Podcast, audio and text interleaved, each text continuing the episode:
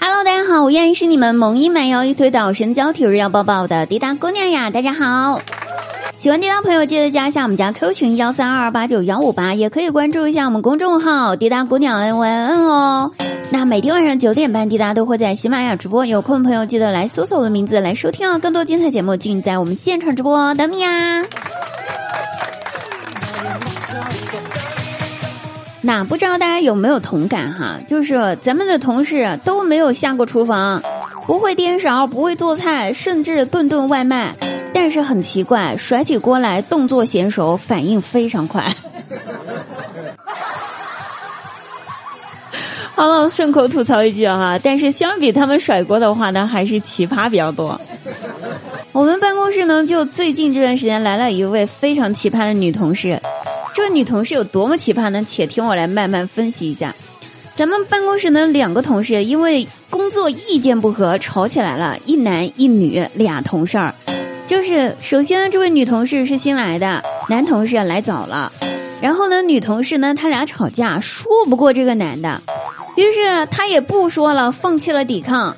干嘛呢？以为他就这样放弃就要跟他吵架的时候，谁知道这位女同事气呼呼的从自己的包里面翻了好久，终于掏出了自己的香水，对着那位哥们儿的衣服就是一顿上下狂喷啊！最后恶狠狠的对那位男同事说：“哼，今天晚上你就等着你媳妇儿和你拼命吧！我不和你吵了，等你回家让你媳妇儿帮我收拾你。”不得不说，真的好机智，真的是二货过招，招招致命。我记得吧，我们这二货女同事刚来公司的第一天，嘿，这姑娘是个百分之百的路痴，还好人不是个白痴。人事部吧给她发了短信，发了公司的地址，她开了导航，她都找不到公司在哪儿。后来吧，他在离公司隔壁一条街的饭店，走到人家前台就问老板说：“老板，你们这里能送外卖吗？”老板答道：“送是可以送，但是你这不是已经来店里面了吗？直接在这吃不就好了吗？还送啥外卖呢？”然后这姑娘二话不说，把人事部发给她的短信给人家老板瞅了，然后就说：“老板，这是我要去上班的公司的地址，我实在找不到了，要不？”我点个外卖，你把外卖和我一起送这家公司可以吗？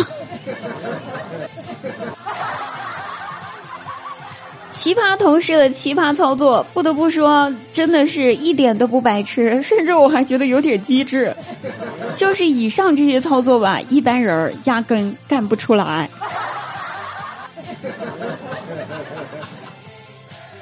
还有公司上个季度吧，业绩不错。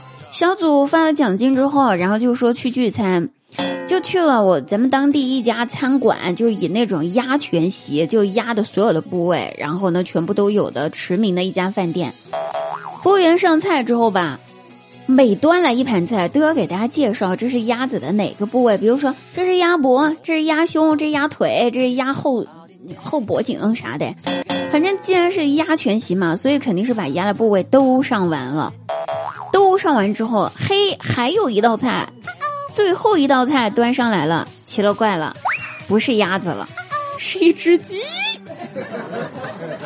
大家都在等着，就想着说，呵，这服务员看你咋介绍吧，这跟鸭子有啥关系的时候，我们的二货女同事张口就来，她说这道菜我知道，这是鸭朋友。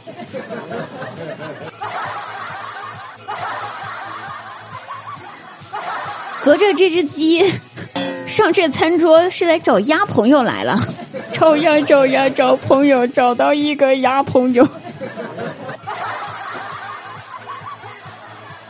这种令人窒息又毫无任何错误的对话，我真的太熟悉了。有一回吧，我手机没电了，忙着写报告呢，就随口问他什么时间了，然后他不回答我，突然之间就神秘兮兮的。跑到我耳朵边，小声的回答道：“T I M E，time。”生尼玛 time，我还 Timmy 呢，我是问什么时间几点了？服了。